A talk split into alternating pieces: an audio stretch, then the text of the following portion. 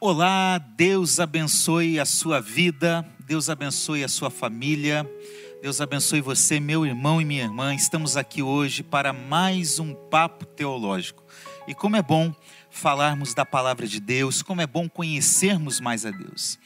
Este é um programa da Igreja Missionária Evangélica Maranata e também do Instituto Bíblico Maranata. Nós queremos compartilhar com você daquilo que nós cremos, como nós pensamos a fé, porque a fé também tem o seu aspecto racional.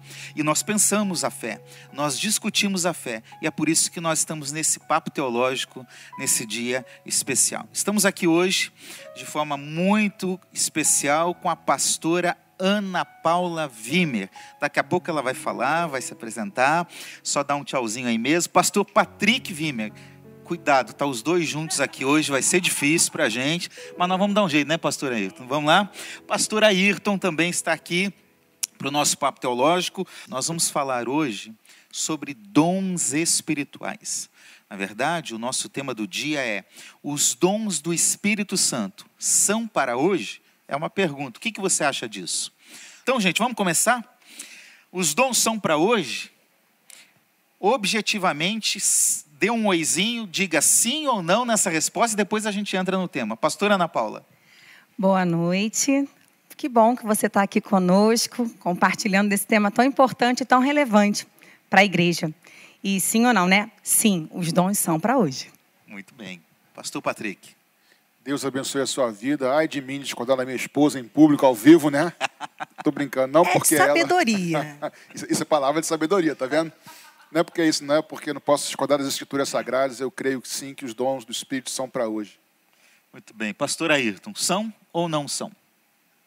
Deus abençoe, meu irmão. Maravilhosamente a minha resposta é sim, graças a Deus são para hoje. Muito bem, gente. A gente e tá... você, pastor? Você não falou? Eu vou falar. Ah, tá, desculpa. você está com pressa hoje. Estou agitado, é, né? Tá, tá, tá, tá agitado. Gente, na verdade, uh, nós vamos discorrer aqui num papo teológico. Aqui a gente fala de teologia.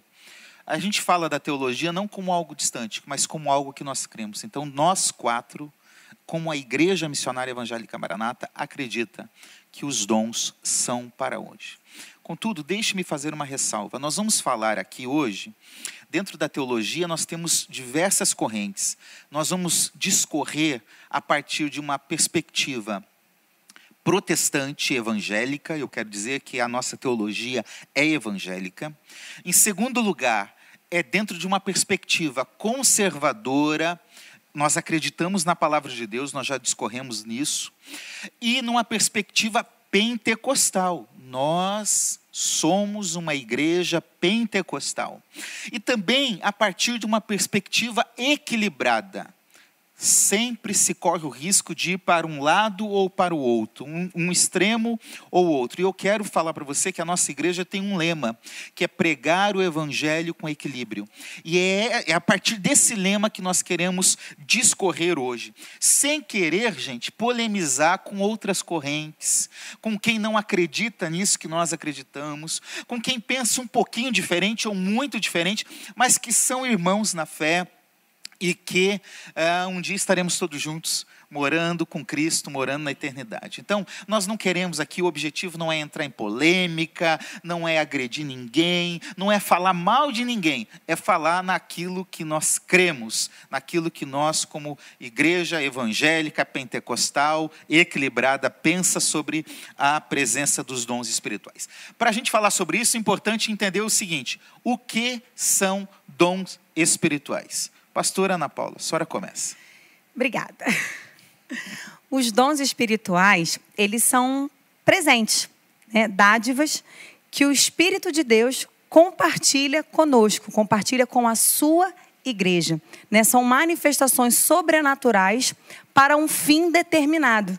Né? Por isso é que nós cremos que é para hoje, porque a igreja continua presente, o Espírito Santo continua presente e até que o Senhor venha para nos buscar, nós cremos que nós estaremos aí, né, desenvolvendo e praticando de uma maneira saudável as manifestações do dom do Espírito. Então é um presente que Deus, o próprio Deus, por meio do seu Espírito, dá ao cristão e dá à igreja. Sim, eu creio que ele compartilha. Compartilha, muito bem. É verdade. Você pensa igual, eu tenho certeza. Eu penso igual, com certeza. Hoje vai ser uma hora e meia assim, irmãos, acredite. Eu tô achando que eu vou mudar, vou colocar você para É. cá hoje. Mas o Ailton foi o primeiro a sentar lá, ele deixou a gente aqui, Então né? tá bom, vai lá, vai Mas lá. eu queria concluir, completar, na verdade, ajudar, assim, porque ela bem falou, a pastora Ana Paula, que são dádivas né, que o Espírito compartilha com a igreja. E só para a gente. Estamos começando a falar sobre o assunto, né, pastora Cília? Então, nós não estamos falando sobre talentos ou sobre dons naturais. É bom deixar bem claro isso. São dons espirituais, dom do Espírito Santo. Por serem dons do Espírito Santo, como a pastora falou, ele compartilha esses dons no corpo de Cristo, não é isso? Sim, porque algumas pessoas têm uma habilidade natural, um talento natural. É um talento que se tem, que se desenvolve, que aprende-se eh, por meio de uma instrução, de uma aula, e isso a gente adquire humanamente falando. Como disse a nossa pastora Ana Paula, é um presente. Inclusive a, para- a palavra né, lá, carisma, vem de caris, que significa graça, favor imerecido. Então, por ser presente, ah, tirar aquela ideia que eu preciso fazer muita coisa para merecer aquilo. Então, e, e eu e já conversando, eu já vi muita gente entrar em crise porque ele tinha uma vida de santidade e de repente uma, uma pessoa menos assim, na, na visão da pessoa, preparada, recebeu um, um- um- um dom espiritual e, aquela, e a pessoa fica assim, mas por quê? Presente. A Bíblia diz que o Espírito Santo reparte como quer. E aí ele distribui. Então é um presente, não é por mérito. O fruto do Espírito já é por, um- por uma busca. Andando em espírito, você vai andar amor, mansidão, mas o dom é presente. O Espírito Santo pode dar a pessoa nesse momento aquele decidir dar um dom, dois dons e capacitar uma pessoa e, e que às vezes é incipiente na fé. Às vezes ainda tem algumas meninices, porque é um presente. Há Uma pergunta da Simone aqui. Os dons do Espírito Santo são para todos? Creio que sim. Agora, todos vão tê-los? É uma outra pergunta. Ou todos vão ter todos? Ou todos vão ter todos? É uma terceira pergunta. Qual o nome da pessoa que perguntou? Simone Calado. Simone, é, os dons são para todos aqueles que fazem parte do corpo de Cristo, ou seja, para todos aqueles que nasceram de novo, que são templo do Espírito Santo, que desejam e que busquem esses dons. Busquem ao Senhor e os dons sempre têm um propósito. Então, daqui a pouquinho, não vou, não vou antecipar agora, mas os dons têm um propósito. Deus não sai compartilhando, o Espírito Santo não sai compartilhando os dons, ah, porque eu quero dar ali ou ali. Deus tem propósito em compartilhar, mas se você buscar os dons, certamente o Espírito Santo vai compartilhar com você alguns dons. Talvez, ou certamente não todos, mas é para todo aquele que crê, sim. É, quando o Patrick falou, o pastor perguntou sobre a questão dos dons naturais, são coisas distintas, porque o dom, por mais que a pessoa tenha né, a manifestação de um dom do Espírito, o dom não é seu, o dom é do Espírito de Nós Deus. assim, né, que o Espírito compartilha com a igreja do Senhor. Não é verdade? É diferente de um dom natural, porque, por exemplo, nem todo mundo aprende a cantar. Tem gente que adoraria cantar, eu, Eu. gostaria. Eu. né? eu também. Mas nem que eu fizesse muitas escolas de muitos Vilas Lobos, eu não ia conseguir cantar, porque não é uma aptidão natural. Tem pessoas que nascem com dons naturais. Se ela vai usar aquilo para glorificar a Deus ou não, é uma decisão dela. Mas os dons do Espírito, ele tem esse objetivo de glorificar a E Deus. pastor Assi, olha só. Em Atos, quando Pedro vai pregar depois do derramar do Espírito Santo, e ele vai falar da mensagem de salvação, quando ele chega lá no versículo 38, ele fala, é, e sejam batizados, se arrependam. Aí ele vai dizer, e recebam o dom. Aí o versículo seguinte, e a promessa diz respeito a vós, a vossos filhos, aos que estão longe, e a todos quanto nosso Deus chamar. Ora, é, eu fui chamado por é- Jesus. Acho que já Pedro, no primeiro discurso lá do Pentecostes, ele já respondeu: é para todo mundo. É para todo mundo. Agora vamos fazer uma, uma distinção aqui importante. Ana Paula Trajano, ah, ela tem frequentado a nossa igreja lá no Recreio. Qual a diferença entre dons espirituais e fruto do Espírito? Porque ela diz, a maioria das pessoas faz muita confusão entre um e outro. Então, eu acho que é importante a gente esclarecer isso também. O que, que vocês podem me responder isso? Bom, Gálatas 5, quando ele discorre sobre o fruto do Espírito, ele vai dizer no versículo 16: Andai em espírito e não cumprirei as concupiscências da carne.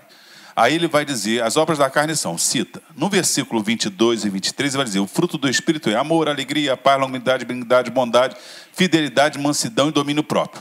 Repare que no fruto não é um presente. você vai desenvolver uma, uma busca, uma, andando na presença de Deus, se afastando das obras da carne, cada um na sua natureza, da prostituição, das iras, dos ciúmes, glutonarias, e vai andando em espírito, e você vai crescendo. E, e, o fruto, repare, ele nasce, né? Uma sementezinha cresce, vira uma árvore, e outros se alimentam dele. A, a, a vida de comunhão com Deus e andando na presença de Deus faz com que a gente desenvolva um caráter, um caráter que agrada a Deus, de tal forma que os outros olhem para a gente, vendo o nosso bom testemunho, queiram ser como nós somos. O dom, diferentemente, é um presente. A pessoa hoje é, é, tem uma experiência, recebe um dom, e muitas vezes outras pessoas não receberão dons e tenham desenvolvido o fruto do Espírito é, bem na sua vida. Dom presente, fruto desenvolvimento rapidamente, sem querer completar, porque já foi exaustivo, mas eu tentaria dizer o seguinte, que fruto tem a ver, fruto é produto de uma semeadura. Fruto, Deus me dá o fruto do, não é o fruto, né, mas uma parte do fruto seria amor, longanimidade, não é assim. Fruto é consequência de semeadura. Você vai semear algo com Deus, relacionamento você vai frutificar, vem com o tempo. E fruto tem a ver com caráter, com atitude, comportamento, vida prática. Dom, eu diria de uma forma tentando ser mais prático, dom tem a ver com uma, uma ferramenta, uma capacitação sobrenatural para realizar algo. Então, agora, nós não somos conhecidos pelos dons. Nós seremos conhecidos pelos nossos frutos, ou seja, por vida cristã. Pode fazer to ter todos os dons, não vai ter todos os dons, mas pode ter manifestação de vários dons. Mas se, o fruto não for manifesto, não adianta. O Gilberto Vieira, ele pergunta aqui, aliás, está bombando de pergunta, gente. Você foi falar Coisa responder boa. tudo, agora tá. o Gilberto diz: falar em línguas estranhas é um dom, a gente já vai falar quais são. Comprovam que alguém está cheio do Espírito Santo? Diante disso que você falou aí. Comprovam sim ou não? Não necessariamente. Eu acho que faz parte, mas não é um determinante. Muito bem. Então nós seremos a, a árvore é julgada ou é avaliada pelo fruto que ela dá e não pelos dons. A evidência é o fruto, é o fruto. do Espírito. A evidência. É porque o fruto, Boa. ele diz respeito a relacionamento. E, eu, e, é interessante, porque é o fruto do Espírito. Quanto mais eu me relaciono com o Espírito, mais eu vou me parecendo com o Senhor. O dom, ele é uma instrumentalização. Quanto mais você se relacionar com Deus, mais você vai ser levado né, a ser usado por Deus. Mas uma coisa não necessariamente está atrelada à outra. Fruto e não frutos. Fruto. É, fruto. São características do fruto. do fruto. Muito bem. É bom entender isso para a gente não confundir, né? É, que o que a Bíblia está nos ensinando é que nós temos, temos que ter várias características em nós, produzidas pela presença do Espírito em nós, que vai refletir no nosso comportamento, no nosso caráter, na nossa atitude. Muito bem, a Simone Calado está mandando várias perguntas, são Arrasou, pertinentes. Simone. Eu, de onde é a Simone? Vocês conhecem não, a Simone? Não, sei, não? Eu já estou aqui interagindo com ela. É. são amigas íntimas. O tom feminino no programa está especial, não está não, gente? Diz aí. Que o eh, que, que, você acha disso, tá, né? Uh, Simone pergunta: o que precisamos fazer para receber os dons do Espírito e como desenvolvê-los, então? Vamos lá, pastor Ayrton. Bom, primeiro, crer. A Bíblia diz que você receba, crê, crê em Jesus e primeiro, a partir desse momento, recebeu Jesus na sua vida como Salvador, você crendo em Jesus pode receber o presente. Então, o, o que eu preciso fazer? Crer em Jesus Agora, a Bíblia nos dá, em 1 Coríntios 12, primeiro versículo, último versículo, ele vai dizer assim: buscai, né? você tem que buscar. Então, crer e buscar. No Pentecoste, eles estavam assentados lá e tal. E Paulo manda que a gente busque, porque é uma ferramenta necessária para a igreja ser edificada. Então, eu diria crer e buscar. E eu acrescentaria também, pastor, você se colocar disponível para Deus te usar. Porque a gente às vezes quer ser usado por Deus, mas também está dentro de casa. Claro que nesse momento não, porque está todo mundo numa situação de isolamento. Mas você está buscando a Deus, né? você está querendo que o Senhor manifeste os dons do Espírito na sua vida. Se coloca disponível. Ore por alguém, né?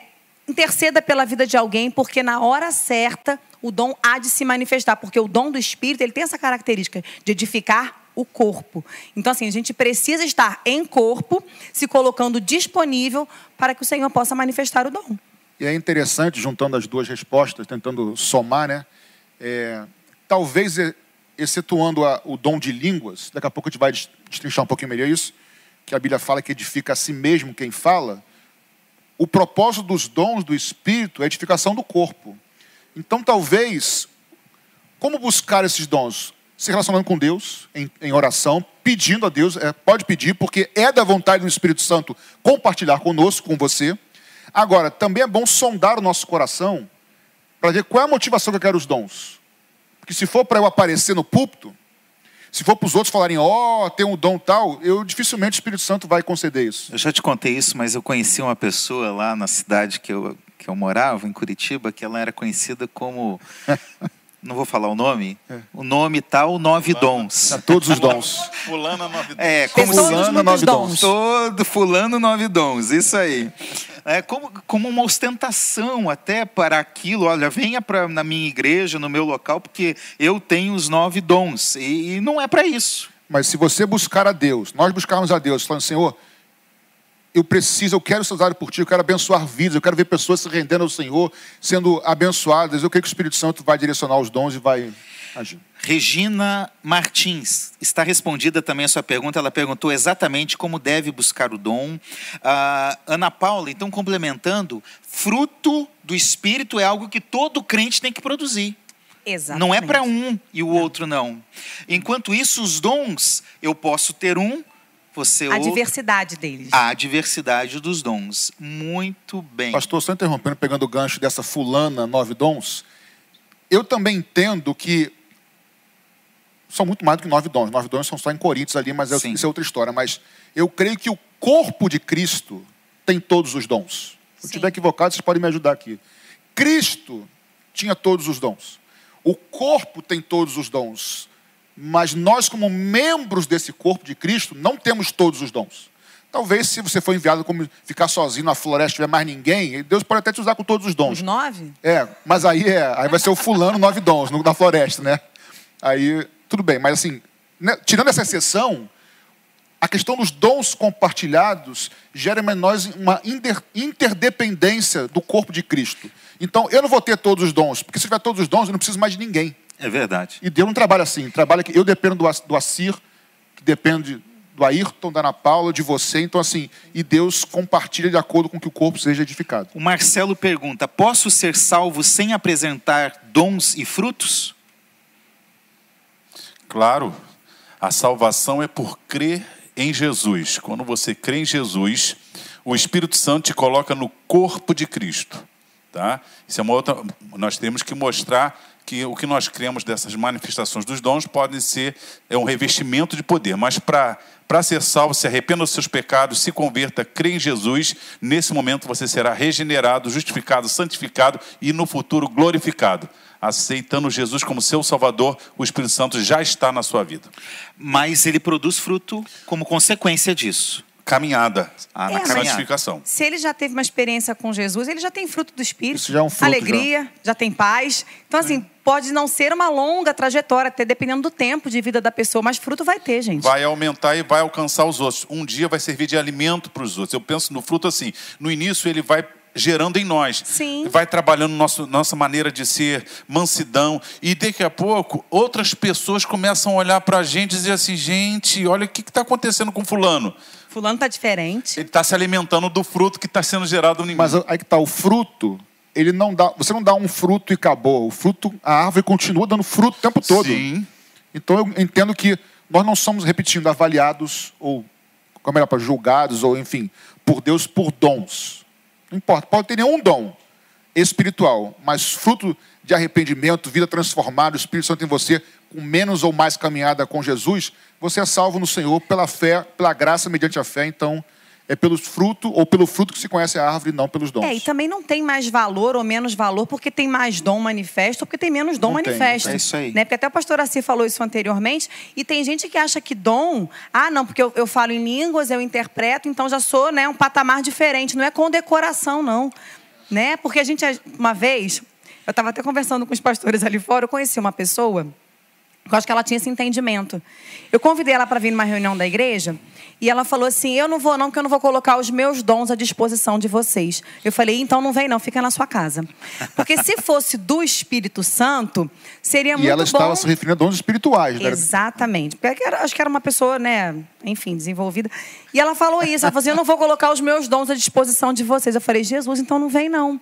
Porque estava achando que era melhor do que os jovens que estavam aqui, né? Porque tinha algum dom do Espírito. Né? Então não é condecoração. Dom é para ser útil no, corpo. Por isso que tem que estar no corpo. Exatamente. E não Se isolado. coloca disponível. Mais uma função da igreja para nós estarmos inseridos. Gente, uma pergunta do Webster. Uma per- é, por que está escrito fruto e não frutos? É interessante que se o- em Gálatas 5, né, 19 ali, quando ele fala da carne, ele fala obras da carne. Ele fala então prostituição, lascívia e tal. Daqui a pouco ele vai falar ciúmes, iras, discórdia. Daqui a pouco feitiçaria. Ele claramente a, a cada um na sua natureza manifesta obras da carne. A pessoa pode não ter tendência para prostituição e ter para ira. Pode não ter tendência para ira e ter para glutonaria. Pode não, não pra- mas para feitiçaria. Mas quanto ao fruto, nós temos que olha, buscar, porque ele é uno. Todos nós precisaremos de amor, de alegria, de paz, longanimidade, benignidade. Então, por que, que é singular? Porque eu não posso escolher. As obras da carne já estão na minha natureza. Eu sou diferente do pastor Assir. Então, manifesta-se diferente a minha carnalidade. Mas se eu andar em espírito, essa carnalidade, que uma é minha, outra é dele, outra é da Dona Paula, vai ser transformada e nós todos desfrutaremos da mesma mansidão, do mesmo amor, do mesmo domínio próprio. Por isso é no singular, porque todos precisam. As obras da carne variam conforme a natureza de cada um. Muito bem, ótimo. Gente, vamos lá. A gente está falando dos dons espirituais. Né? Esses dons estão narrados, estão descritos na Bíblia, na primeira carta de Paulo aos Coríntios, no capítulo 12, no capítulo 14, principalmente. Mas nós temos outros textos bíblicos que falam sobre dons. Quais são eles? Porque a Cássia Campos, Cassinha, que Deus te abençoe, lá ela está em Teresópolis, se não me engano. Eu sempre confundo Teresópolis com Petrópolis, mas é naquela região lá. Ela está perguntando quais são então os dons espirituais. Quais são os dons? Por favor, vamos lá. De 1 Coríntios. De 1 Coríntios 12, que são os dons que a gente reconhece na teologia, uma forma só de diferenciar. Isso. Eles não são excludentes, eles, né, eles são complementares aos outros dons, mas a gente identifica em 1 Coríntios, correto, pastor? Isso. Então eu vou citá-los, depois a gente dá uma breve. Então, vamos lá. Palavra de sabedoria. Pala- Explica. Palavra, daí cada um cita um e É, a gente eu vai indo. posso falar os dois primeiros, porque os dois Vai. primeiros acho que tem uma pequena Estão diferença. vinculados. É, estão vinculados. Palavra de sabedoria e palavra de conhecimento. É, palavra de sabedoria, é, eu vou começar ao contrário. Palavra de conhecimento. Palavra de conhecimento é, que é o segundo dom ali escrito, ele é Deus nos dando de forma sobrenatural a capacidade de conhecer algo que nós naturalmente não poderíamos saber. Ou algo da vida de alguém, de uma situação. Ou seja, Deus nos revela uma situação, certo? não necessariamente o problema foi resolvido. Deus nos deu conhecimento de, de algo. A palavra de sabedoria, imagina que você, de uma forma bem prática, palavra de sabedoria, uma situação onde há um impasse, onde há uma discussão, onde não se chega a lugar nenhum, e vem alguém com uma palavra de sabedoria que Deus inspira, e a pessoa fala e todo mundo fala: caramba, era isso, estava claro, então tem um escape, tem uma solução, é uma palavra sábia, ou seja, então muitas vezes a palavra de conhecimento pode trabalhar junto com a palavra de sabedoria. Palavra de conhecimento é um conhecimento de algo que nós recebemos de forma sobrenatural e de sabedoria, eu entendo que é uma palavra sábia para ser colocada em prática no meio de uma contenda, uma discussão, de um impasse, que traz direção e traz um novo caminho. Patrick, eu, eu penso no exemplo bíblico, por exemplo, palavra de sabedoria, Atos 15, e agora os gentios estão se convertendo. Aí se levanta Tiago, pareceu bem ao Espírito Santo e a nós. Exatamente. Resolve uma questão, um impasse. Não é isso? É, Atos 6, as vivas estão reclamando. Levanta-se Pedro e diz assim: Escolhei dentre vós, irmãos, sete homens. Uma palavra de conhecimento. Atos 5, Pedro está ali, Ananias e Safira enganando a igreja, de repente Anias, você vendeu o campo por tanto? Repare que palavra de conhecimento é trazer à tona algo que está oculto. Palavra de sabedoria é a capacitação de resolver questões que surgem que nós não sabemos como fazer. Muito bem, vamos lá. Se a gente aprofundar cada dom, É, a gente não vai, não, não vai. não- não É. consegue. Vamos lá. Próximo é fé. Próximo. Fé. Fé é uma capacidade né, especial. Não é a fé para a salvação. Isso. Né? É uma fé que é uma capacidade sobrenatural né, para realizar uma tarefa. Né? A pessoa ela é investida de uma, de, um, de uma capacitação sobrenatural para realizar alguma atividade, para realizar algum projeto. Né? Muito bem. Pastor Ayrton, É um dom de de, vez, não é cura. isso? É isso? Tá. É, pode Bom. ser um, dois. É, porque eu falei, pastor. O- os dons de curar, na sequência, né? Os dons de curar, aí é, é vasta. É, curar, são várias enfermidades, o plural está ali, dons de curar. Então, a Bíblia já fala de uma variedade né, enorme, dons de curar. O que, eu, que nós falamos de fé, capacitação sobrenatural, dons de curar, e o terceiro ali, operação de maravilhas. Aí já é um intercu- intercurso na natureza. Quando se, por exemplo, eu creio que ressurreição de mortos é operação de maravilhas. Maravilha. É. Então, quando Pedro chega em Atos na- 9, e daqui a pouco chega lá, Tabita, como levanta e anda, é a manifestação de uma operação de maravilha. É diferente de dons de curar e o dom da fé. Bem, agora sou eu. Agora, profecia, não é isso? Bem, profecia, ela difere um pouco do Antigo Testamento, não vamos entrar muito a fundo aqui, mas a profecia tem um propósito de consolar e de exortar, mas eu diria que a profecia, né, o profeta, o que que tem que é usado por Deus, ele fala se o sacerdote leva o homem a Deus, eu diria que o profeta traz Deus ao homem, o oposto, certo? De maneira direta. Agora, o, o profeta, profecia, profe- o profeta é uma coisa, a profecia é outra coisa. A pessoa pode ter o dom de profecia, que é aqui o caso, e não ser profeta. Isso é uma outra discussão. Mas o dom de profecia é você trazer uma palavra direto de Deus, seja uma revelação de Deus, uma palavra até a respeito de algo futuro. Aí pode variar um pouquinho, mas é um canal direto de Deus, específico momentâneo para alguém ou para pessoas em público, enfim. O discernimento de espírito é uma capacitação também de discernir né, quando algo é obra do Espírito Santo e quando é ação demoníaca.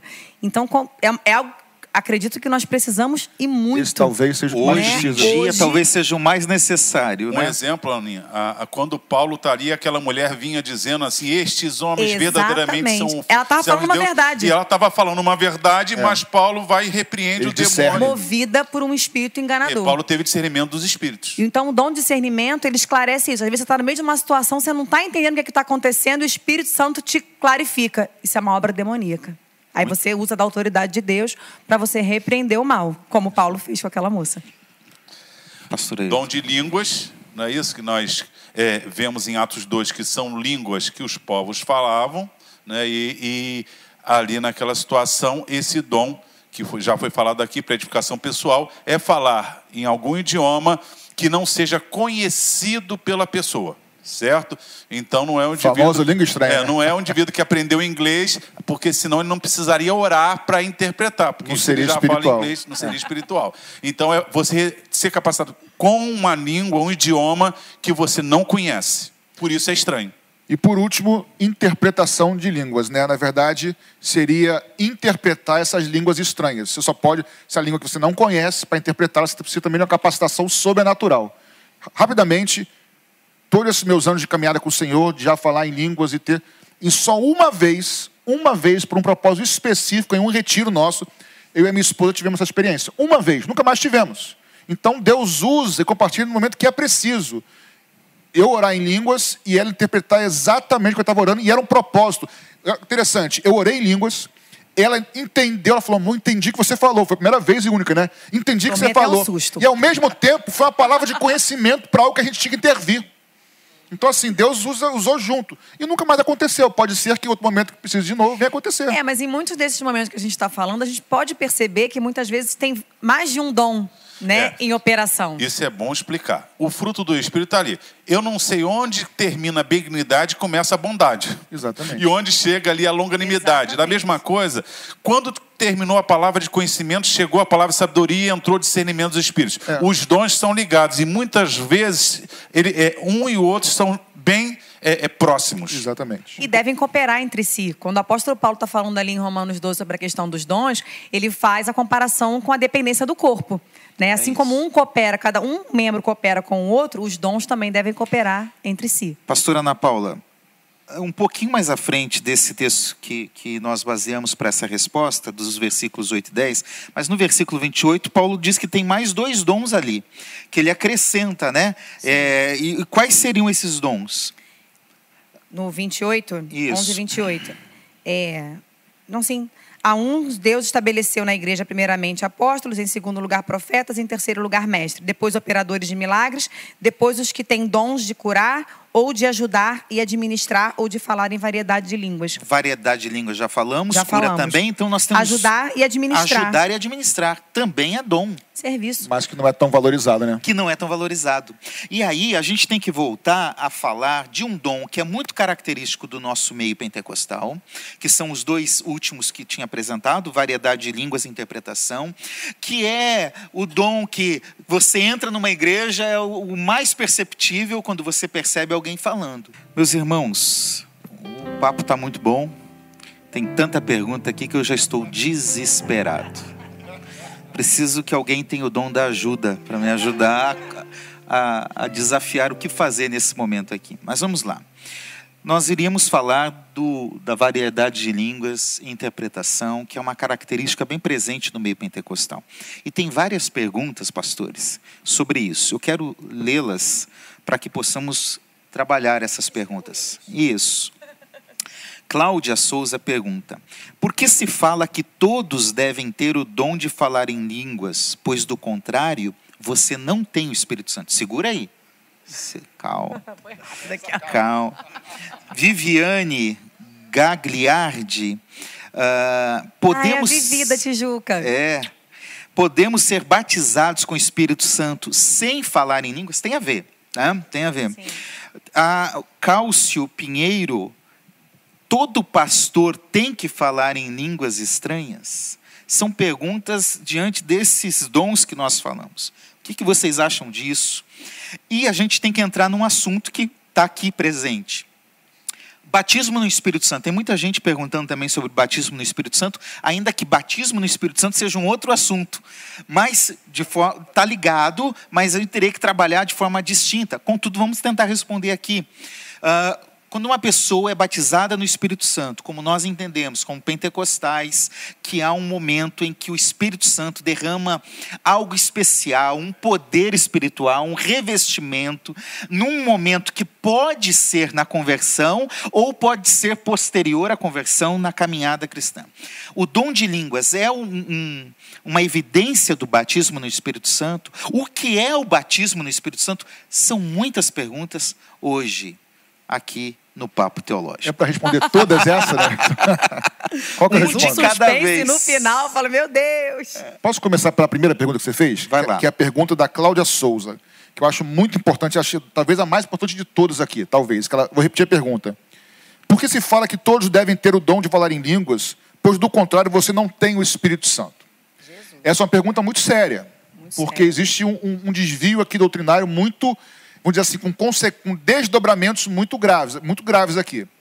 É, uma coisa, quando você entrega a sua vida a Jesus, você é gerada de novo pelo Espírito Santo. Você nasceu, você nasce de novo pelo Espírito Santo. Você já tem o Espírito Santo. Eu gosto de usar Jesus como uma referência. Jesus foi gerado no ventre de Maria pelo Espírito Santo. Ele foi gerado de forma literal como homem. Nós já somos seres humanos, nós, ou seja, nós nascemos de novo gerados pelo Espírito Santo. Jesus, posteriormente, antes do seu ministério, teve um momento que estava sendo batizado nas águas, ele não precisava mais, fez como exemplo isso aí. A Bíblia diz que o Espírito, Santo, o Espírito Santo vem sobre ele, mas o Espírito Santo já estava nele. Aliás, ele foi gerado pelo Espírito Santo. Isso é uma figura nossa. Nós somos gerados pelo Espírito Santo, primeiramente.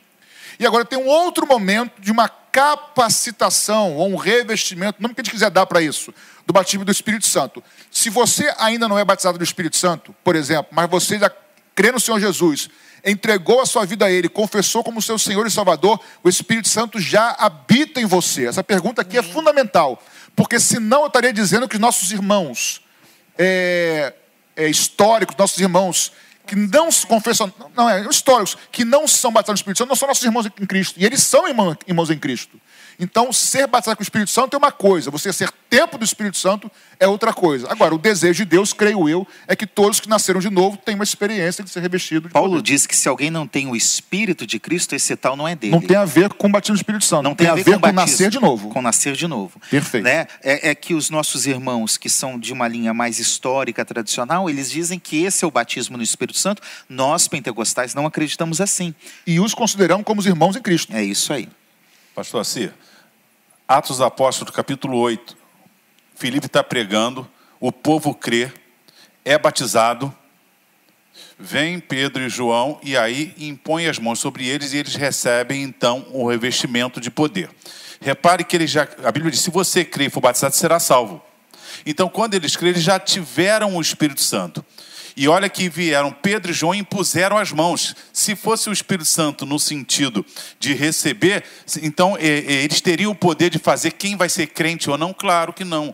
Em Atos capítulo 9 também, quando Paulo tem uma experiência com Jesus, três dias ele fica cego, Ananias vai à casa dele diz assim: Irmão é, Saulo, Deus mandou que eu viesse orar por você que você seja curado e receba o Espírito Santo. Receba o quê? O poder do Espírito Santo. Saulo já tinha uma experiência com Jesus. Então, é, ser salvo é crer em Jesus.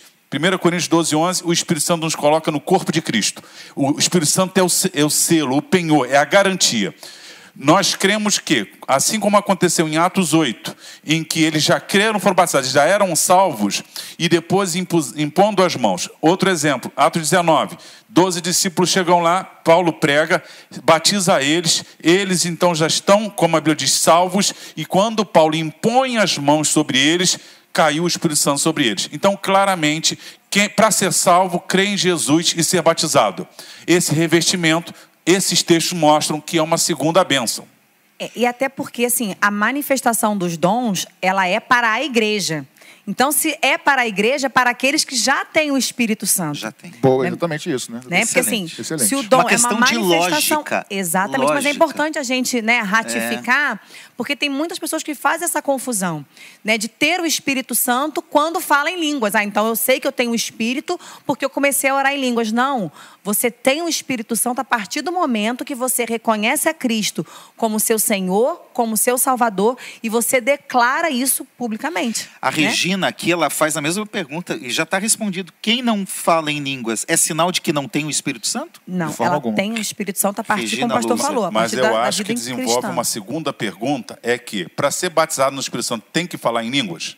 Então nós temos três casos no, em Atos dos Apóstolos que as pessoas, quando caiu o Espírito Santo, falaram em línguas. Temos dois casos, tanto de Paulo não fala nem de Samaria.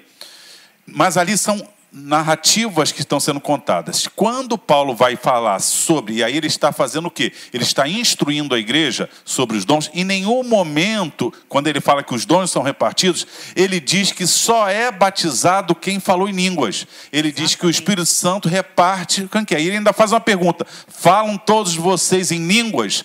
Então, se todos que para ser batizado tem que falar em línguas, então Paulo teria que dizer para eles: olha só, vocês falam todos em línguas. Então nós cremos, nós cremos que o falar em língua é uma evidência clara, porque para falar em língua tem que ser batizado no Espírito Santo. Mas não cremos que se você não falou em línguas, você mas você manifestou um outro dom espiritual, não pode fazer isso sem ser batizado no Espírito Santo. Exatamente. Aqui a Raquel Silva, então Raquel, a tua pergunta era: como a Maranata entende o batismo com o Espírito Santo? As pessoas tendem a associar com o dom de línguas. Então, diferente de boa parte do movimento pentecostal no mundo e no Brasil, a Maranata acredita que o dom de línguas é uma evidência possível, mas não a única evidência e não a evidência necessária. Correto? Pastor, posso, correto. Posso lançar uma pergunta para nós aqui mesmo, que acho que vai ajudar a responder e elucidar isso aí? Eu sou só um âncora, eu não respondo entendi. Por- Mas tem a ver com essa pergunta dela, porque assim, então, o o falar em línguas é uma evidência, mas não é a evidência. Podem haver outros, ok. A pessoa que cresceu na igreja, ela pode dizer assim, quando é que você se converteu assim, nós, ela pode saber dizer ou não. Quem vem de fora é mais fácil falar, eu vim, ouvi uma palavra, me entreguei, mas pode, quem cresce pode ser, né, que tem que ser. Aí eu cresci, eu fui ouvindo, quando eu me vi, eu já estava fiel Pode É acontecer. o meu caso. É o seu eu caso. não sei quando, como. Exatamente. Sei que aconteceu. Agora, é possível a pessoa dizer assim, eu não sei quando eu fui batizado no Espírito Santo? Ah, não estou falando que falou em língua, outra coisa, mas me parece que esse evento, seja falando em línguas ou não, a pessoa tem uma, um testificar de que foi batizado no Espírito Santo? Não está aqui não, mas eu fiz pra- aqui para nós aqui, ó. E agora? Você é âncora, né? Vou passar para ele Eu então. sou âncora. Cri- Eu acho impossível alguém ser revestimento de poder e não saber. Eu também acho. Eu, também acho eu, eu penso impossível. isso. Eu, eu creio que é, é, o, o poder de Deus se manifestando na minha vida, em um dom, é, é, e eu não, não, não ter essa. Porque eu, É uma eu- experiência diferente. Eu penso sempre em Romanos 8. Romanos 8 testifica em várias coisas: que somos filhos de Deus, o Espírito Santo testifica que somos filhos, é, é, os- ele intercede por nós. Então, quando ele me reveste, esse mover do Espírito Santo é uma marca tão maravilhosa. Eu me lembro de alguns pregadores, por exemplo, D.L. Moody. Eu me lembro que D.L. Moody, ele conta de uma experiência que ele diz assim, eu pregava e, e as pessoas aceitavam Jesus. Mas um dia me falaram, você precisa, Moody, de uma experiência forte com o Espírito Santo. E ele disse que foi para uma reunião de oração e aí, de repente, ele disse que sentiu algo indizível. Ele não disse que falou em línguas.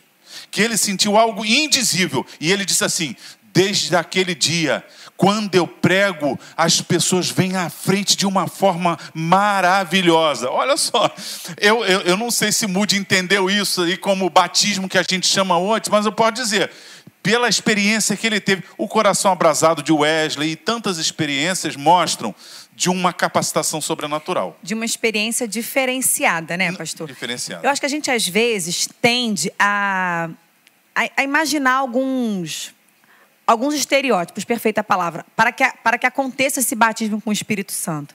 O batismo com o Espírito Santo, gente, nada mais é do que a resposta ao clamor de alguém que tem sede e fome da presença de Deus.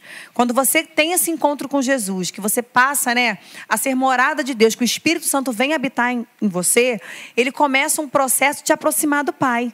E aí, quando você começa a responder a esse processo, como ele citou ali, ninguém nada menos do que mude, né? Enfim.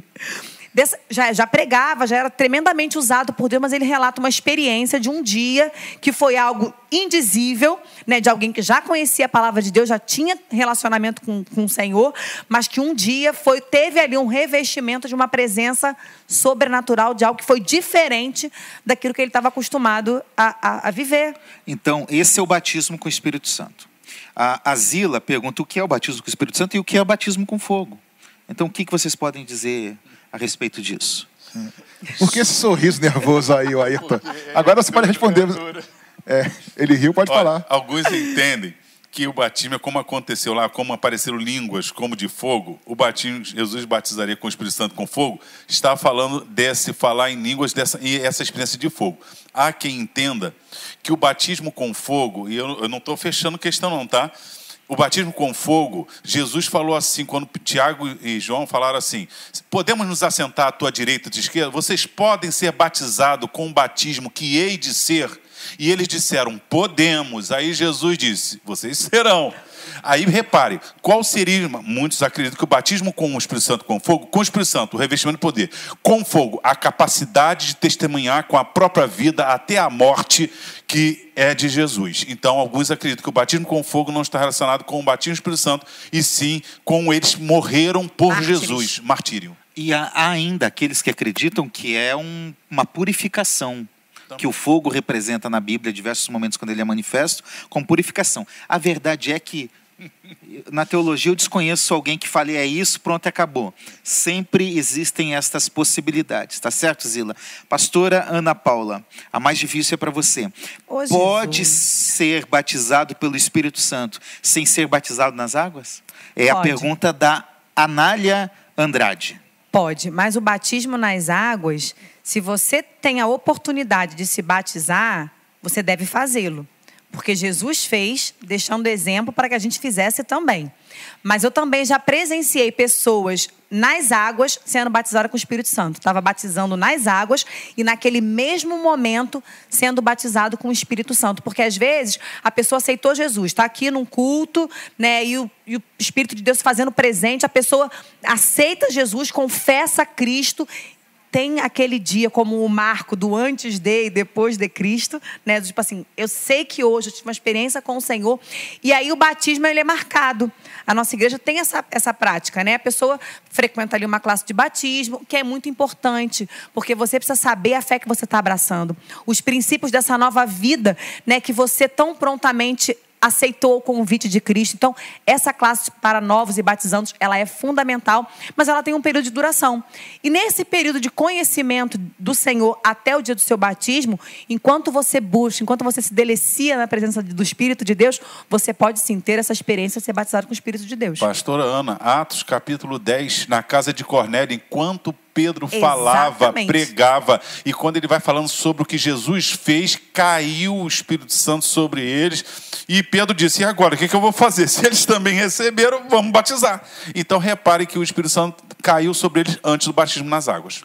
Muito bem. Eu tenho uma experiência bem próxima da Tânia, que está até aqui no quarteto hoje, feminino. A Tânia foi criada numa família tradicionalmente de uma outra religião, nunca tinha ido a uma igreja evangélica, foi a primeira vez.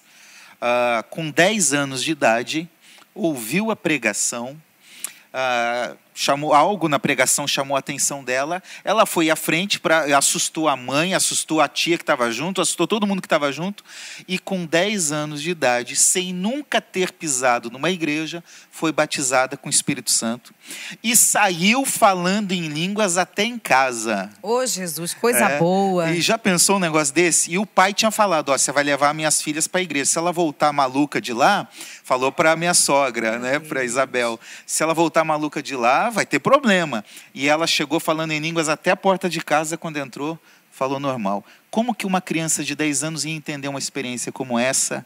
Simular qualquer coisa, como alguns acusam, que não acreditam no dom de línguas, é, é uma experiência que demonstra o poder do Espírito Santo antes de Glória qualquer Deus. conhecimento de E qualquer é experiência. importante a experiência dela, porque naturalmente ela teve que crer em Jesus antes. Provavelmente Sim. quando ela, no culto, creu em Jesus, foi a mesma coisa da casa. Ninguém falou assim, eu agora venho à frente aceitar Jesus como meu único suficiente. Não. Mas no coração Deus, provavelmente ela creu em Jesus e aí, nesse momento, nascida de novo, o Espírito Santo Com certeza. É, isso que o pastor falou sobre essa questão da simulação, tem gente que acha que é assim também, que bate com, com o Espírito Santo e dom de língua vem assim, né?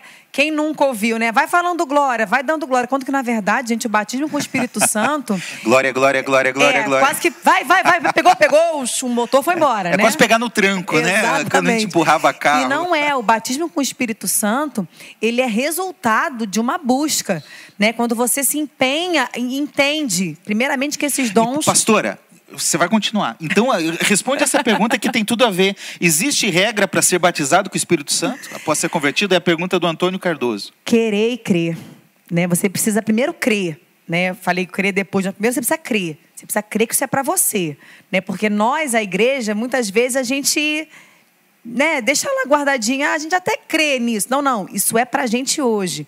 Então, se você crer e você começar a buscar, como o apóstolo Paulo incentiva, né? Então, busque com excelência os melhores dons. Então, assim, se aplica nessa busca. Ah, então tem um ritual para eu buscar? Como Jesus ensinou. Entra no teu quarto, fecha a tua porta e fala com teu pai que te vê em secreto. Porque ali, né, o Senhor vai te conduzir. Ali o Senhor vai encher a tua boca com as orações de clamor, de necessidade, reconhecendo que nós precisamos. E é tão gostoso, querido. Ah, Eu, eu conheço irmão que foi batizado no Espírito Santo dormindo. Em Atos capítulo 2 Oh, diz Peraí, Jesus peraí, peraí. amado. Samira pergunta: é possível ser batizado com o Espírito Santo dormindo ou em sonho? dormindo, dirigindo, fazendo qualquer coisa, de joelho Tinha dobrado. até uma Dirigindo música é no complicado, ônibus, hein? né? Tinha uma música há um tempo atrás que falava que era batismo no ônibus, né? Exatamente. Lembra? Aqui tem uma pergunta do Alexandre. Quando você começa a dar glória sem parar, você é batizado? Não, você engasga. É, você Não, engasga. mas- mas É um eu- som eu do. penso como o que é? seguinte, O- Deus- qual, Deus- é o animal que fica fazendo glu, glu, glu, glu? Qual que é? É o, o, Mas é olha, o é o peru. peru? É o Peru. peru? É o Peru. som do Mas peru. vamos pensar, uma- eu creio até, uma pessoa dobrou os joelhos, ó, vai dando glória a Deus, vai buscando. Sim. A pessoa está buscando. O problema meu não é quando uma pessoa fica glorificando e querendo o batismo. É quando alguém chega no ouvido e diz assim: Forçar e manipular. Fala isso. Eu não gosto de imitar línguas, tá? Então eu sei. Mas fala isso, isso, isso e isso. E a pessoa. Isso, isso e isso. Gente, batizada, foi batizada. Isso é. nós não cremos. Isso aí é, é Rechaçamos isso, na isso, verdade. Na, na verdade, nós temos ojeriza a esse tipo de comportamento. Nós chegamos às raias até do engano. Porque é, é, tem coisas que a pessoa repete porque ouviu fazer e achou legal. Mas muita gente faz para demonstrar que na igreja dela tem muita gente sendo é, batizada. E, e, eu entendo quando as pessoas né, falam para glorificar a Deus, porque o dom do Espírito, ele traz glória para Deus. Né? O princípio é precioso de você engrandecer, de você glorificar Jesus, mas não é mecânico. Não é começa a falar que o motor vai pegar e você vai começar a falar. Não é isso. Ele é resultado né, de uma intimidade, de uma busca, de um entendimento relacionamento, né, num relacionamento com o Espírito Santo. Muito bem, você já fala. Nós temos até um, um vídeo, eu quero pedir ajuda da técnica para a gente passar, porque a nossa igreja, a Igreja Missionária Evangélica Maranata, é fruto de uma manifestação de dons espirituais. Não é isso? Uh, eu, eu, cheguei há pouco tempo na Maranata, estou há seis, sete anos na Maranata, mas eu sei dessas histórias, eu li como aconteceu com várias outras igrejas nesse período. Né? Então, nós acreditamos sim no dom de línguas, nós acreditamos no batismo no Espírito Santo como um segundo momento após a conversão, ainda que ele possa ocorrer na conversão, como falamos, e nós acreditamos que os dons são para hoje. Né? É, então eu queria que você também acreditasse, você que está perguntando como fazer, como buscar, o que fazer, é crer, é orar, é buscar, é, é buscar insistentemente isso, porque a igreja da década de 70, com a Maranata e outras, década de 80, era marcada por uma busca incansável em orações, em vigílias. E na palavra também, né, pastor? Os episódios que relatam esse derramar do Espírito, né? O povo estava reunido em oração. É verdade. Você ia falar alguma coisa, eu te cortei, pode, pode comentar. Eu ia dizer, vou dizer assim, para você que nos assiste, que eu entendo muitos dos nossos irmãos históricos que não creem na que os dons são para hoje, porque infelizmente a verdade é existe muito, vamos lá, muito exagero, existe muito engano, existe muita carnalidade, tudo isso. Meninice. Meninice. Mas uma coisa que eu decidi para a minha vida que eu quero compartilhar com você eu não é porque existem notas falsas de dinheiro que eu não quero as notas verdadeiras. Não é porque existem, de repente, é, coisas enganosas que eu não quero o verdadeiro. Por isso, eu me nego a deixar de buscar e viver aquilo que Deus tem para mim, que é bíblico, está na palavra de Deus, porque existem exageros, enganos, meninices.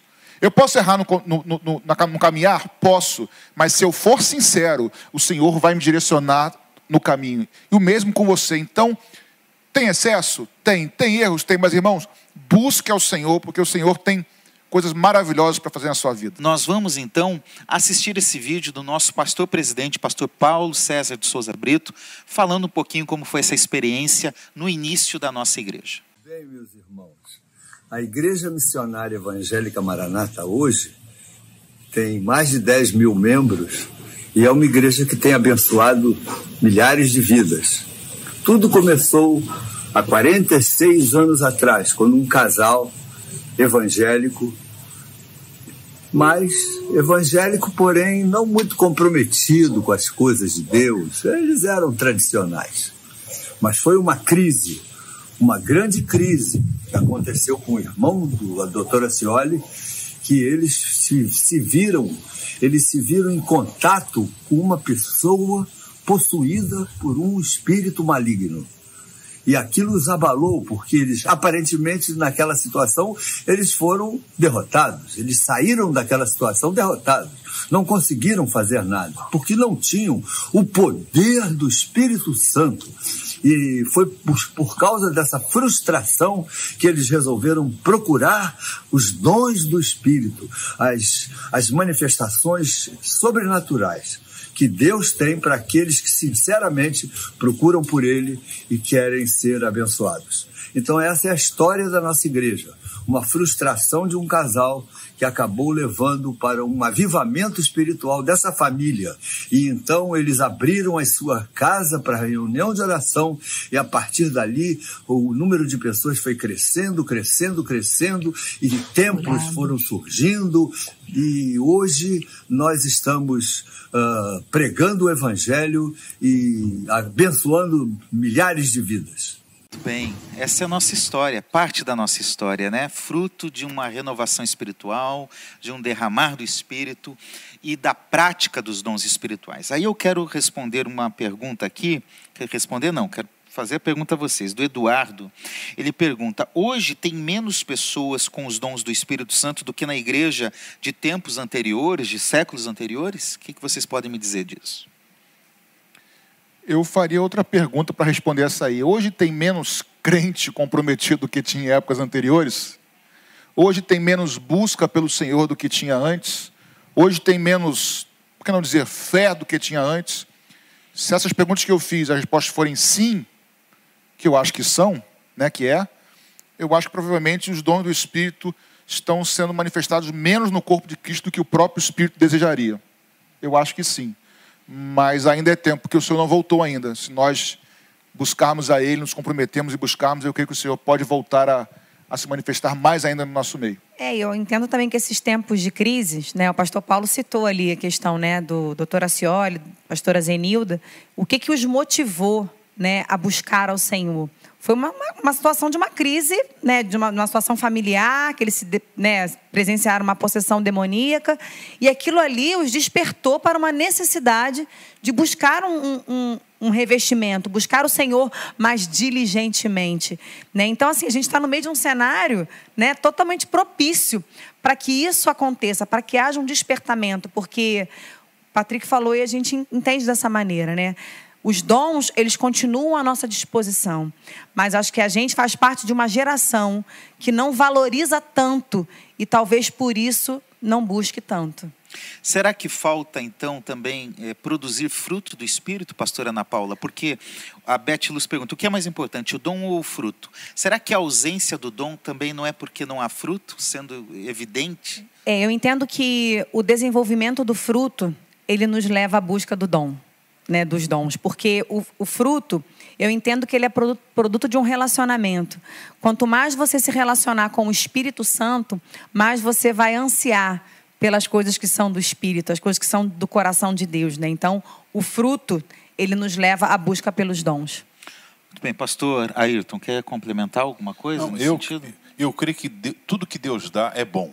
Sim. Eu penso assim, eu não gosto daqueles pesos, fruto é melhor do que dom, dom é melhor do que o fruto. Eu não gosto dessas comparações. Para mim, o fruto, para mim, gera em mim coisa maravilhosa e gera no outro também uma, uma expectativa. O dom gera em mim também, porque se falar em línguas edifica a si mesmo, também gera uma, uma bênção para mim. Mas os dons, eles trazem um chamamento, eu diria assim, eles são importantes pela, pelo impacto que eles causam de forma momentânea e trazendo muita gente. Não há dúvida, se os dons se manifestarem no lugar, aquilo dá um impacto maior. O fruto, naturalmente, precisa de um comprometimento de tempo. Então, mas os dois são importantes. Eu gosto que eu se, oh meu Deus, eu quero ser cheio do fruto e quero andar nos dons. Que Deus me conceda. Graças a Deus. Ah, Djavan Santos, se eu oro por uma pessoa enferma e essa pessoa é curada, eu sou batizado com o Espírito Santo, eu acrescento aqui, tem o dom de cura? Pode ser que tenha o dom de cura, pode ser que não tenha. Às vezes você orou pela pessoa e Deus curou a pessoa pela fé dela, nem a sua, nem a minha. O pastor Rich até conta que foi orar para uma pessoa, a pessoa foi curada, ele e um irmão orando, aí quando acabou a oração, o irmão falou assim, Richa, não sabia que a sua fé era tão, tão poderosa. Eu falei, mas eu achei que fosse a sua fé, porque a minha não tinha nenhuma, então a gente não sabe. Agora, pastor Patrick, é importante falar sobre isso o dom não é usado, de, o dom, tô falando, o dom não é usado na hora que a pessoa quer. O apóstolo Paulo, Deus usou ele fazendo milagres extraordinários, Sim. Atos 19. No entanto, ele orou por Timóteo e Deus não curou. Ele orou por ele mesmo? Por ele mesmo. Por ele, mesmo. mesmo. Em Gálatas ele diz que foi lá por causa de uma enfermidade física. Então, uma coisa importante. O dom é assim, Deus me deu o dom, agora deixa comigo. Quando eu vou usar? Deixa eu fazer. Segunda de manhã não é assim. O, o, o espírito, o dom é de Deus e ele, você não usa o dom, você se coloca disponível para que o dom se manifeste. Eu, por exemplo, tenho certeza que Deus não me deu o dom de cura. Eu já orei e Jesus já curou. Mas se eu tivesse, eu acho que essa é a diferença. Eu posso orar de repente em nome de Jesus, Jesus curar pela minha fé, pela fé dele. Mas o dom é numa intensidade Sim. maior. Pessoa que. Posso contar rápido? Eu, por exemplo, estava na igreja, eu, presbítero da igreja, a irmã chegou para mim: Olha, eu estou com uma dor de cabeça insuportável. Ora por mim. Eu orei, não aconteceu nada. Eu falei, minha irmã, você curou, foi curada? Ela não. Vinha um presbítero amigo meu andando, e eu sabia que ele orava e Jesus curava direto. Eu chamei, Fulano, chega aqui. Orei pela irmã Fulana, Deus não curou. Ora por ela. Ele chegou com jeitão: Jesus, aqui é tua filha, Senhor, cura não sei o quê. Aí eu virei, irmã, Passou. eu orei, não aconteceu nada. O meu presbítero amigo. Agora, por isso que eu, a gente não disputa dom. Ah, Deus está usando, chama. Se é Deus deu a ele, não fica disputando dom, é para a glória de Deus. É, eu também entendo assim, que o fato da pessoa ter a manifestação de um dom do Espírito, por mais que não seja na hora que ela quer, assim, na hora propícia ao Senhor, esse dom ele há de se manifestar mais de uma vez. Por exemplo, a pessoa que interpreta línguas. Não necessariamente todo mundo que fala em língua vai sair interpretando, mas né, algumas vezes, dentro de um propósito de Deus, se ela tiver o dom da interpretação, o Senhor vai dar o um entendimento e ela vai compartilhar. E é por isso que em nossa igreja nós não temos assim: hoje é culto do poder. Hoje é culto da cura, amanhã é culto da doutrina. Outro, por quê? Todo dia é dia de doutrina, todo dia é dia que Deus Aonde cura. Jesus está tem cura, tem salvação, tem, tem libertação, poder, tem tudo. Tem tudo. É, por isso que nós temos culto. Simplesmente assim é, é o que nós cremos. Para a gente terminar, por que existem várias relações diferentes de dons na Bíblia? Nós estamos falando de 1 Coríntios 12 e 14. Mas existem outras, não é isso, pastores? Que, que falam de outros dons, inclusive. O que, que vocês podem responder para Graça Pereira em relação a isso? Aliás, deixa eu complementar aqui. Uh, com a pergunta do Antônio Cardoso. Os dons eram evidenciados no Antigo Testamento também, olhando uma perspectiva bíblica? O que vocês podem me dizer disso? Bem, a primeira pergunta é porque a gente pega a Bíblia como cânon fechado hoje e tenta sistematizar, né? mas eu não, não sei se provavelmente Paulo tinha essa, ah, eu vou aqui organizar de forma exaustiva todo. Ele tava, tinha um propósito para o qual ele estava escrevendo uma carta para Corinto, para Éfeso, então ele foi listando, enfim. Então, assim, mas é, a gente classifica de forma sistematizada, segundo princípios bíblicos de estudo, de teologia bíblica, de, de hermenêutica, de interpretação e tal. Mas isso é uma forma de sistematizar. Mas eu acredito que eu posso até estar equivocado, mas que o autor bíblico não tinha essa ah, vou aqui exaurir todas, extinguir todas as. Não era assim, a gente que separa para poder organizar. organizar né? tá? Primeira, a segunda pergunta é com relação. Se existem evidências no Antigo Testamento. Não. Deus sempre derramou capacitações ao longo da história. Agora, evidentemente, que nesse tempo da igreja, onde o Espírito foi derramado nos últimos dias, como diz desde Atos para cá, que o pastor bem disse. E que Joel profetiza. Joel profetiza e se cumpre, creio eu, parcialmente lá porque eu creio que dupla aplicação, mas isso é outra história, depois a gente conversa com ele. Mas o fato é, como o pastor bem disse Ayrton, a partir de lá, de Atos Apóstolos para cá, nos últimos dias, que estamos até hoje, que o Espírito Santo está derramado sobre todo mundo, então assim, não é igual ao Antigo Testamento, creio eu. Mas falar que Deus não, não capacitou homens antes de Jesus seria um equívoco da minha parte, certo? Certo. Sim, nós temos no Antigo Testamento operação de maravilhas, Eliseu, várias situações. Moisés, nós temos dom da fé, nós temos, é, nós não vemos sinal de dom de línguas, mas profetizar tá, nós vemos lá no Antigo Testamento. Agora é o mesmo Espírito, só que existe o Espírito na igreja. Aí nós estamos tratando o que ele capacitou a igreja. Então, nós cremos que muitos desses dons, o mesmo Espírito atuou. É, palavra de sabedoria. Salomão, quando ele chega lá, faz o seguinte: parte no meio. Isso é palavra de sabedoria. É verdade. E até porque, assim, no Antigo Testamento, o Espírito ele vinha sobre, capacitava homens e mulheres. Poucas pessoas. Exatamente. Hoje é para todos. Hoje o Espírito igreja como um habita na igreja, habita em nós. Então, onde nós temos no Novo Testamento relatos de dons? Quais são os textos bíblicos que nós podemos só informar os nossos Sobre irmãos? dons ministeriais, Efésios 4.11 diz, Ele, Jesus, construiu a igreja, apóstolos, profetas, evangelistas, pastores e mestres. É, dons espirituais, nós falamos como exemplo 1 Coríntios 12. Se nós continuarmos 1 Coríntios 12, Romanos 12, fala de um, outros dons que não são dons espirituais, não são dons de serviço, socorros, misericórdia, ou seja, são dons naturais. Que são Espírito, dons de serviço. De serviço. Que o Espírito, então, nós temos características de voluntariedade, tudo que a Bíblia chama de dons. Então, existem os dons espirituais, esse sobrenatural. Ministeriais, que Jesus chamou. E de serviços para a obra de Deus, que são dons que Deus nos deu naturais, que Ele usa para a sua obra. Perdão, e que também são importantes. Todos Repito, são porque importantes. muitos desvalorizam esses dons, né? E acho que Pedro também, né? Na primeira carta de Pedro, ele descreve ali que Deus deu dons conforme a sua graça, na sua multiforme sabedoria para que a gente possa servir na igreja. Então, dom é serviço.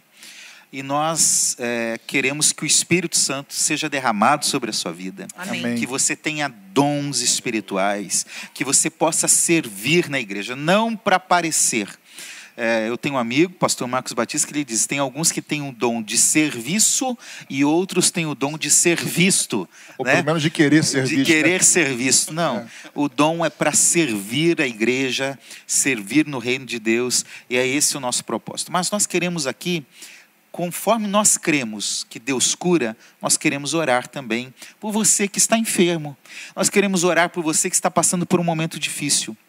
Nós queremos orar por aqueles que estão passando um momento de dor, porque perderam alguém, porque estão entristecidos com a situação, porque estão desanimados. Nós queremos orar. Eu quero pedir à pastora Ana Paula para nos conduzir nesse momento em oração, é, para que Deus abençoe a vida de cada um que está nos assistindo neste momento. Amém. Se você deseja essa oração, coloque a sua mão no seu coração.